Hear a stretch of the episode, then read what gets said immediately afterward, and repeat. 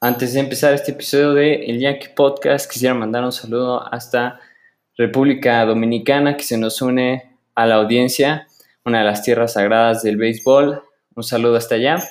Y de igual manera, eh, con, el- con este nuevo episodio que vamos a empezar, vamos a hacer algo diferente, algo especial. Por lo que si quieren contactar, si quieren hacer, este, dejar preguntas, comentarios, voy a dejar mi Twitter en la descripción de, de este episodio para que así podamos comunicarnos más efectivo. Bienvenidos a este nuevo episodio de El Yankee Podcast.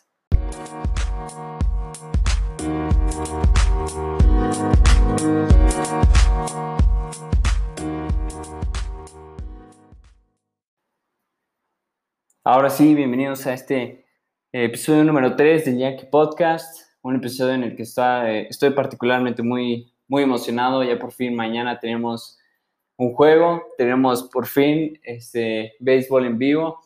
Van a jugar los Yankees precisamente con los Mets y el jueves como tal empieza la temporada. Por lo que se me ocurre, bueno, pensé que tal vez sería bueno hacer un episodio especial, un episodio diferente antes de que empezara la temporada como tal, para explicar algunas cosas básicas mismas del juego, porque tal vez haya audiencia que, les, que le interesa o quisiera interesarle el deporte, pero no es un deporte particularmente amistoso con gente nueva, entonces considero que tal vez sería bueno repasar lo básico, repasar ahora sí, básicamente luchar contra la ignorancia y eh, ver que, cómo se juega esto, de qué se trata y en caso de que, de que les interesara, pues a qué equipo tales podrían irle. Entonces, para este episodio realmente no, no tengo todavía un nombre a este segmento, pero se me ocurrió, bueno, pienso que es una buena idea llamar refuerzos, traer este, ahora sí que a la caballería y precisamente para, para eso el día de hoy eh, tengo como invitado eh, a través de, de, un formato distinto, porque todavía no averiguo bien cómo, cómo poder conectarnos y estar hablando en vivo, pero ya que mejoramos la producción se logrará, pero hoy tenemos como invitado a el buen CJ, el cual eh, es un buen amigo mío, lo conozco de, de la universidad, eh, sé que, que, ha empezado, digamos, a meterse a esto de, del base, eh, desafortunadamente escogió el equipo equivocado, desafortunadamente se fue. Bueno, él, él, dice que apoya a las Medias Rojas de Boston. Yo creo que es porque realmente es un fanático de, del fútbol americano y le va a los Patriotas. Entonces se le hizo fácil ir con el equipo de la misma ciudad. Entonces, pero de igual manera se respeta, ¿no? Se respeta a todos, todos tenemos nuestras preferencias. Claramente este es un podcast muy imparcial que no, no apoya a ningún equipo en particular, pero me da mucho gusto tenerlo invitado y él particularmente también está empezando conmigo este, este viaje a través de los podcasts, que lo que nos, está, nos ha llevado a esto, el, el COVID-19, pero lo hacemos con mucho gusto. Y si quieren escucharlo, él, él es, su expertise, digamos, es el cine y precisamente tiene un podcast con otro de mis amigos, Cristian, que se llama Ya lo sabías, pero te platico. Realmente muy, son, son muy precisos en lo que habla, muy entretenidos, es como una plática entre amigos. Eh, su, su, primer episodio lo hicieron de Quentin Tarantino y vayan a checarlos, voy a dejar su la descripción de, de su podcast para que los chequen. Pero el día de hoy vamos a tenerlo invitado aquí, el Yankee Podcast, nos va a dejar algunas preguntas, algunas dudas que surgen cuando ves por primera vez un partido de base, qué sería como lo básico, y a través de lo que, de las ideas que él nos dé, que él nos proponga, que vamos a escucharlo, bueno, entonces iremos, creo que, desenvolviendo este nudo y así podremos prepararnos para la, para la nueva temporada.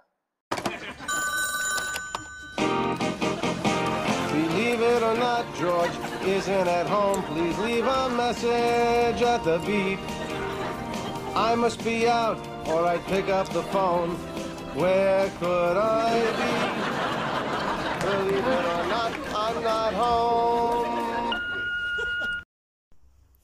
¿Qué onda, Luis Fer?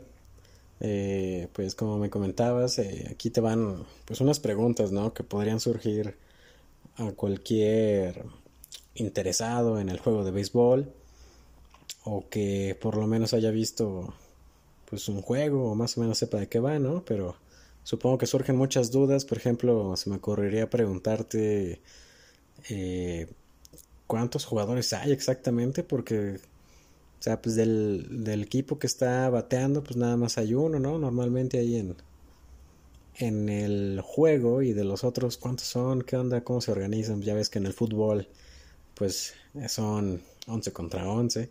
Entonces, más o menos, ¿cómo funcionaría ahí en el, en el béisbol? Bueno, ahí lo tenemos, ahí tenemos al, al buen CJ. Eh, es curioso, es bastante, bastante interesante. Yo también cuando empecé a ver, empecé a ver por primera vez los juegos, y estás tan acostumbrado a los, al clásico 11 contra 11 en el fútbol que es difícil más o menos comprender qué rayos está pasando, quiénes están jugando, cuáles son las posiciones, bla, bla, bla, eh, y cuántos juegan contra quién, ¿no? Porque nunca están como tal, de alguna manera, los dos equipos dentro del campo de juego completos, sino esto se maneja a manera de, entradas y de esas entradas se dividen en dos, se dividen en parte alta y parte baja.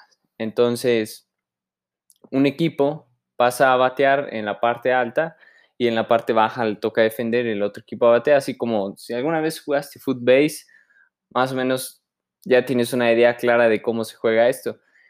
Serían el número de jugadores, como, como bien comenta CJ, pues son en sí los que están jugando, si analizamos al equipo que no está bateando, son nueve jugadores, porque son tres jardineros, son en el infield, en el diamante tenemos el primera, el segunda, el tercer base, el campo corto, el catcher y el pitcher. Entonces tenemos ahí nueve jugadores. Y del otro lado, pues está, está el bateador y así como va saliendo, si una entrada perfecta sería que salen a batear nada más tres personas, las tres personas los ponchas y ya pasas a la siguiente parte, a la siguiente parte baja de la entrada.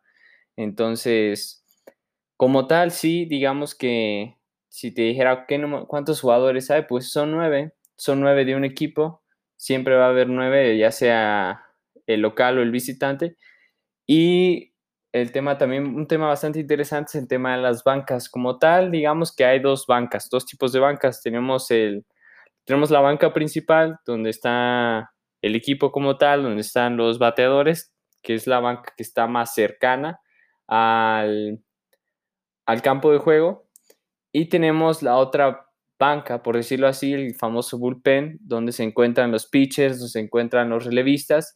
Y es una banca un poco diferente porque tienen que tener un área donde empiezan a lanzar, ya que, bueno, cuando lanzas a 100 millas por hora, pues más te vale estar bastante bueno, tener tu brazo bastante preparado, estar que esté estirado, que estés este, preparado para ir al juego, porque si no, bueno, sería bastante obvio que se, se van a lesionar. Entonces, esas bancas están separadas, por lo general están a dos extremos distintos en el estadio, por lo que por eso tienen un teléfono, tienen un teléfono, una banca, el entrenador ve que el pitcher está fallando, entonces agarra el teléfono, que es literal como de esos teléfonos de cabinas telefónicas y marca el bullpen para que decir, no, sabes qué, prepárate a este cuate porque tiene que entrar ahorita ya que pues el pitch que tenemos ahorita pues lo están masacrando.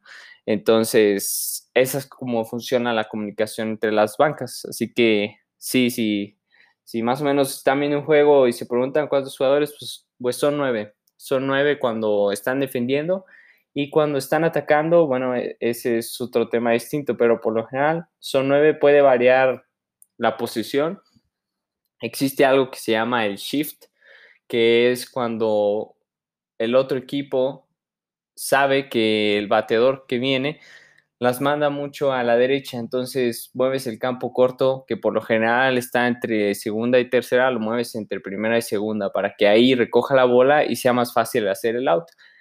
O del otro lado también, pero por lo general siempre será el catcher, el pitcher, las bases, el campo corto y los tres jardineros es qué onda con las reglas o, o con los señalamientos, ¿no? Que hacen ahí el, el umpire, creo que es como se le llama al árbitro, que, que podríamos conocer en el béisbol.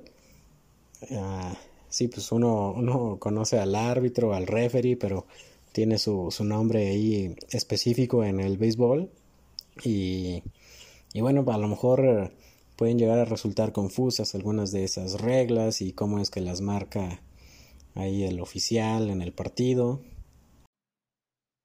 Bueno, como bien comenta el buen CA, pues sí, eh, tenemos lo que se llama el umpire como, como el árbitro principal, nada más que, eh, en mi opinión, creo que está bastante bien distribuida la facultad de dirigir un partido, ya que no nada más es un árbitro, tenemos, por lo general son umpires tres principales, tenemos uno que está cerca de el segundo, cerca de la primera base y del final del jardín y el otro, literalmente del otro lado, por la tercera base. Y el, el principal sería el que está detrás de, del catcher. Ahora es bastante controversial, por decirlo así, las decisiones que tiene que tomar el umpire, que por lo general es eh, si es bola o strike el lanzamiento. Y si el bateador hizo swing más allá de la línea de, de strike o si se fue de, si, se fue de foul, o incluso, bueno, también tiene la posibilidad de expulsar jugadores, expulsar eh, entrenadores. Y a diferencia de, del fútbol, que hasta ahorita como que se está adaptando a este tema del bar, de que van y checan a la televisión y a ver la jugada y, y todo eso que mucha gente está en contra, bueno, el béisbol ya tiene tiempo que, que maneja un sistema así. Eh, cuando hay una jugada controversial, los equipos tienen la oportunidad, tienen, si no me equivoco, creo que tres oportunidades de controvertir ciertas decisiones. Es decir, si por ejemplo un picheo que fue señalado como bola les perjudica y pasa al bateador a la primera base, pues entonces puede, puede ahí el entrenador pedir que revisen si está seguro obviamente que, que es un strike. Y se juntan los umpires van a una cierta área donde tienen ciertos audífonos, les checan, checan la, grabación, checan la, jugada como tal y ya pueden ellos o mantener la, decisión o sobreseerla, por decirlo así, o cancelarla, cambiarla. Entonces, los umpires a los últimos años se ha sugerido la cuestión de que haya ciertos umpires por decir así, robóticos. Se creo que se ha intentado en lugares como la Liga China, en la Liga Japonesa, porque muchas veces eh, ya son, llegan a ser señores bastante grandes, no sé por qué no hay muchos umpires jóvenes, entonces siempre hay, siempre, siempre, en cualquier juego que vean va a haber un picheo que tú digas, no manches, eso es, strike o eso es bola, y aún así eh, no se nota, no se nota tal vez de la perspectiva que tienen o por ejemplo cuando también es muy importante la altura del, bateador porque cambia la zona de strike, la zona de strike está más o menos de las muñecas donde está sosteniendo el bate hasta digamos como cintura, entonces cuando pasa un jugador, un bateador como José Altuve o pasa alguien como Aaron Judge que las, ahora sí que la altura es bastante distinta, pues también cambia la zona de picheo y muchas veces eso beneficia a una persona, digamos, más baja a, alguien como Aaron George, que todo el tiempo está batallando con picheos que van claramente a zona, a una zona que no es strike, pero eh, él eh, al estar tan alto, los umpires no se dan cuenta que debe elevarse la zona de strike, entonces no lo, no lo marcan como bola. El punto es que se, ha sugerido el tema de, los umpires robóticos porque en sí no, no, están como tal en el juego, están más a las orillas, son digamos casi casi como abanderados de alguna manera. No es tampoco como, es un poco similar al básquetbol que también están en la orilla, no tanto como el fútbol que estamos acostumbrados a que esté metido dentro del partido el, el, árbitro y a veces hasta le toca pelotazos, pero en el béisbol es, es bastante bastante diferente. Lo, importante es siempre el umpire que está detrás del catcher. Ese va a ser el más, el principal, digamos, el que puede influenciar más un partido, pero tiene todo un sistema detrás que prevé que se cometan errores graves. Ah, y bueno, yo creo para terminar, una última pregunta también sería muy interesante si nos pudieras explicar más o menos eh, cómo es el, el, las reglas de desempate, porque bueno, es sabido por todos, ¿no? Que un partido de o un juego de béisbol puede llegar a durar horas y horas, si de por sí el fútbol americano, que es muy extenso, el béisbol incluso puede llegar a ser mucho más extenso. Yo recuerdo la serie mundial de hace un par de años que duró, que serán que cinco o seis horas, ¿no? No me acuerdo más o menos por ahí. Entonces, ¿qué tal si nos explicas un poco de, de por qué se dan esos juegos tan largos? Y bueno, pues muchas gracias por, por abrir este espacio y éxito con tu podcast. Ah, se te aprecia, carnal. Suerte. Bueno, me da gusto, sí, que traigas, traigas a plática un tema muy, muy, muy importante, muy interesante y de mis aspectos favoritos en sí del deporte. Hay veces que puedes aventarte un partido de fútbol y termina 0-0 y te preguntas qué has hecho con tu vida estas últimas dos horas, hora y media viendo un partido, digamos, América Necaxa y acaba 0-0. Pues el béisbol tiene la magia y a veces para muchas personas puede ser también la tortura, dependiendo cuánto aguante tienes de que nadie se va hasta que gana, ¿no? Realmente no hay empates, no hay ninguna manera de empatar. Como ya les mencioné, hay, hay nueve entradas. Estas entradas se dividen en parte alta y parte baja. Digamos que ese sería como el esquema de un partido normal. No hay en sí reloj, no hay duración. Puede durar un partido realmente o dos horas o puede durar, como bien dices, la serie mundial pasada. Yo me acuerdo haber visto probablemente el partido más largo que he visto en mi vida fueron 18 entradas.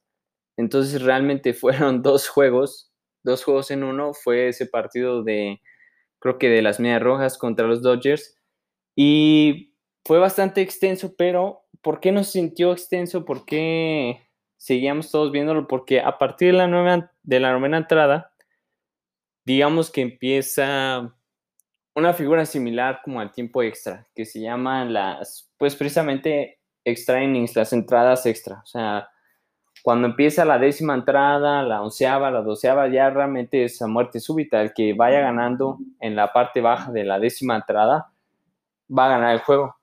Entonces, realmente no hay como tal criterios de desempate, es quien anote más carreras. Obviamente en cuestiones de extra innings, pues favorece un poco al, siempre se favorece al equipo local, ya que el equipo local es el que va a batear hasta el final, o sea, siempre vas a tener una oportunidad de, ganar.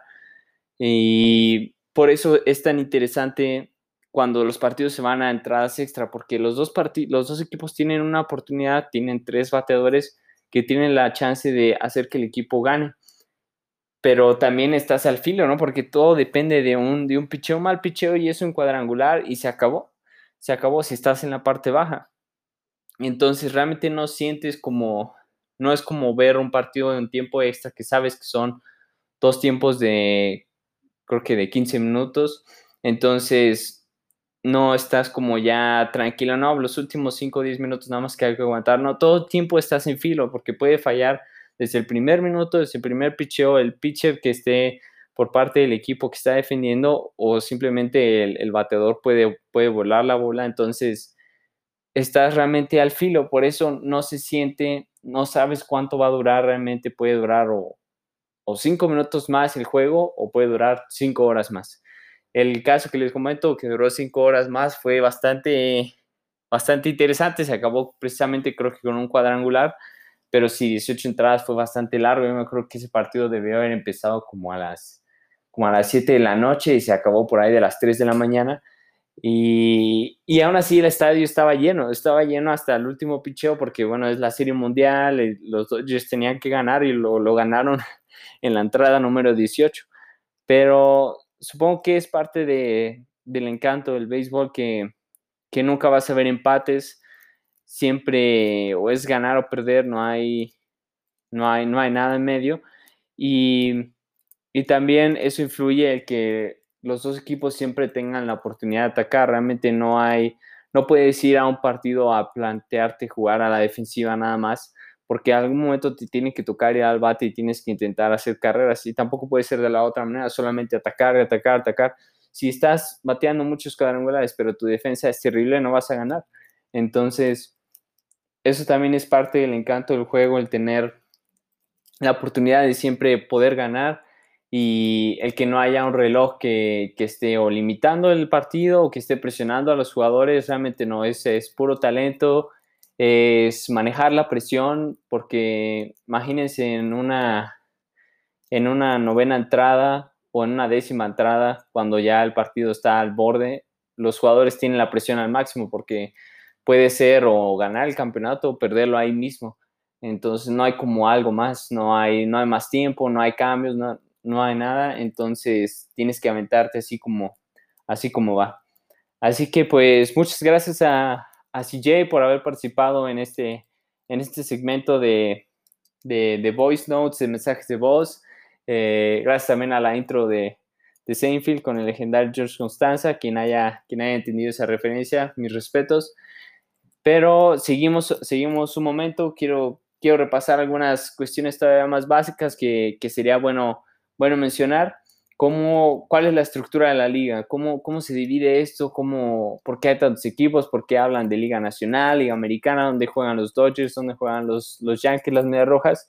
Repasemos eso tantito y al final algunas recomendaciones de, de ahora que van a pasar la temporada, cuáles son los equipos a los que uno fanático podría irle. Y para eso se me interesante compararlos, digamos, con equipos de la Liga Mexicana de Fútbol, más o menos para que tengan una, tengan una buena referencia ahí de qué equipo, qué equipo es, más o menos como cuál es su personalidad o, cuál es tal. Entonces, terminamos esta, esta sección de, de Voice Notes y continuamos con el Yankee Podcast.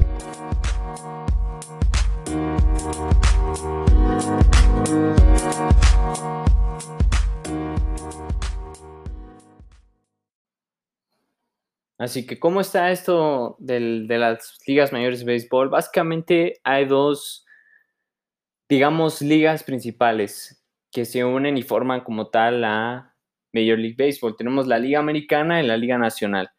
La liga, estas también ligas se dividen dependiendo de la costa este o oeste de, Estados Unidos. Y en la Liga Americana, los equipos más conocidos obviamente serían eh, los Yankees, serían las Medias Rojas, serían los Astros, ahora, ¿verdad? Eh, y en la Liga Nacional, pues tenemos a los Dodgers, tenemos a los Cachorros, tenemos a los Mets, aunque ellos estén del otro lado, ahí hay algo extraño porque, porque realmente no están tan apegados a la zona, zona geográfica como los otros equipos, pero, pero bueno, así está dividida la liga y cada liga se divide en la digamos, división central, división este, división oeste de la Liga Americana y de la Liga Nacional. Entonces ya cada equipo juega, juega en su liga, hay como una tabla, así como en el fútbol europeo, por ejemplo, a base de puntos, a base de juegos ganados, y de ahí se sacan los puestos de playoffs. Luego ya de cada liga, de la Liga Nacional, la Liga Americana, hay una liga, hay una serie, perdón, serie de, de campeonato, antes de llegar a la Serie Mundial. Y también hay un juego que se llama el juego comodín, que es un juego a muerte, que juegan los que apenas alcanzaron a clasificar a través de un, de un repechaje. Y, y ya de ahí se decide a un juego a muerte quién avanza a una serie divisional y de la serie divisional se avanza a la serie de campeonato y de la serie de campeonato se avanza a la serie mundial y ahí se acaba. Las series constan, el, bueno, el juego de comodín solo es, de, solo es un juego. La serie divisional son cinco juegos, el mejor de cinco. Y la serie de campeonato y la serie mundial son el mejor de siete juegos. Pueden, pueden, bueno, ha habido tantas combinaciones. Puede un equipo barrer, ganar todos los juegos o irse a un juego siete que es particularmente lo más, lo más emocionante, ¿no? Que se vayan uno y uno y uno y uno ganando. La clave yo creo que es ganar fuera de tu estadio. Cuando logras romper con ese, esa ventaja de, de, localía, entonces ya realmente puedes girar la serie a tu favor, aunque ha pasado cada cosa, ¿no? El año pasado, por ejemplo, los nacionales ganaron la serie mundial ganándole a Houston en Houston. Entonces, a veces realmente no es tanto el factor de la localidad, sino más bien el picheo y, bueno, el talento y la mentalidad de los jugadores que están, que están ahí adentro. O bueno, si eres los Astros, este, tu sistema de, de, robo de señales y de cómo, cómo realmente sacar a los equipos mediante medios electrónicos ilegales, pero por lo general esperemos que eso ya no, ya no vuelva a suceder. Otro tema que me gustaría comentar es el tema sencillo. Cuando, cuando se poncha un jugador, pues a los tres strikes. Yo creo que eso todo, todos lo sabemos.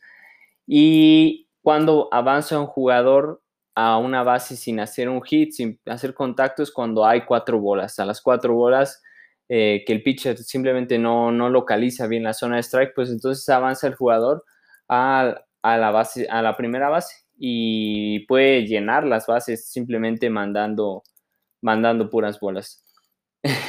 y, bueno, ahora, eh, ¿sobre qué equipo más o menos, a qué equipo podría, podría irle una persona que acaba de entrar a, este rollo del béisbol? Pues depende también un poco de, varios aspectos. Yo creo que depende de, tu personalidad, más o menos, de, de la ciudad. La ciudad es bastante un factor bastante importante por lo que significan esas ciudades, por el tipo de afición más o menos que tienen, obviamente la historia de los equipos y yo creo que el contexto actual, el contexto actual las superestrellas que tengan. Por ejemplo, obviamente, bueno, si quisiera comparar a los Yankees con algún equipo, yo creo que serían más cercano tal vez el Real Madrid. Y las medias rojas podrían ser el Barcelona, bueno, si nos fuéramos al fútbol mexicano, sería como América y Chivas, aunque realmente la ventaja en campeonatos que tiene eh, los Yankees sobre las medias rojas es bastante superior, son 27 y 8, 27 y 9 series mundiales, pero honestamente creo que hay seis equipos que son realmente, digamos, sí grandes, ¿no? Seis equipos históricos que son, son los Yankees, son las medias rojas, son los Dodgers, son los gigantes de San Francisco, que antes ellos jugaban en, Nueva York. Luego ya cuando la franquicia como tal, los Yankees se hizo más popular, pues entonces se decidieron mover a los gigantes de San Francisco, a, a San Francisco, perdón. Y tenemos a los Cardenales, a los Cardenales de San Luis, que son los que tienen más series mundiales después de Nueva York con 11. Y posteriormente yo contaría a los cachorros, más que nada por su historia, no tienen realmente muchas series mundiales, eh, ganaron, ganaron este, la última en el 2016 rompiendo una racha de 106 años sin ganar una, entonces sí, el Cruz Azul tiene esperanza, pero es un equipo con mucha historia, su estadio yo creo que es el único estadio fuera del, de los Yankees que realmente me, me, gustaría visitar, que es Wrigley Field, es un estadio histórico, eh, muy bonito, su uniforme también es clásico, pero lo importante es que estos equipos se mantengan con superestrellas que lo han hecho, los se han mantenido arriba, se han mantenido clasificándose a los playoffs y por eso no han perdido tanto su popularidad. Luego tenemos equipos nuevos, equipos como los Astros que realmente han sido populares los últimos 3, 4 años, más allá de ahí realmente no tienen mucha historia, o los Ángeles de Anaheim que son populares porque tienen al mejor jugador del momento, que es Mike Trout, que en lo personal creo que se está desperdiciando en esa franquicia que, que no se le ve mucho futuro, pero más o menos esos son los equipos principales. Tenemos también a los Atléticos de Oakland, que son como el equipo sufridor, ¿no? Como el equipo que, que no gana, pero tiene su afición, que tiene, sí ha tenido, tiene nueve series mundiales y tiene incluso una película con Brad Pitt muy buena, pero es un equipo que llegando a los playoffs se achica o, como que les regresan los fantasmas, han sufrido derrotas muy, muy dolorosas y no logran sacudirse eso, no, logran llegar hasta el último juego. Ahora también es claro mencionar que el presupuesto de los Atléticos al presupuesto de, de los Yankees es completamente diferente. Entonces el simple hecho de que lleguen es bastante un logro ya, ya para ellos. Así que, bueno, este es, este, este episodio yo creo que lo vamos a dejar aquí. Bastante, bastante completo, creo que vimos cuestiones muy básicas del deporte. Em, tal vez si, si es necesario podríamos hacer una edición posterior, pero por lo general creo que estuvo muy bien. Como te dije, muchas gracias a, CJ por, por su apoyo. Y el siguiente episodio ya por fin, la, creo que ya vamos a hablar de la temporada como tal. El jueves ya es el primer juego, entonces ya vamos a tener por fin de qué hablar de los jugadores, de lo que pasa en el juego, de cómo se ven los equipos, de cuestiones ya como tal de la temporada 2020 que ha sido pues, bastante extraña. Realmente no sabes qué va a suceder después. Eh, entre algunas noticias, pues ya algunos jugadores han les dio COVID y han salido del COVID, entonces ya se reintegraron a sus equipos, pero realmente está en balance todo, nadie sabe lo que va a pasar. Eh, ha, sido, ha sido un año, bueno, y seguirá siendo un año bastante, bastante confuso, bastante difícil, pero cuestiones como, como el simple hecho de que regrese, regrese un deporte como el béisbol, pues puede distraernos un poco la mente de, de todo lo que está sucediendo en el mundo y, y qué más que hacer lo que, hablando con la, con la comunidad fanática de los Yankees y con la comunidad fanática del béisbol. Así que eh, muchas gracias por, por, escuchar el episodio de hoy. Síganlo en Spotify para los que estén escuchando en, en el sistema de podcast de Apple. Pueden dar un, un review. Y nos vemos en el próximo episodio de El Yankee Podcast. Hasta luego.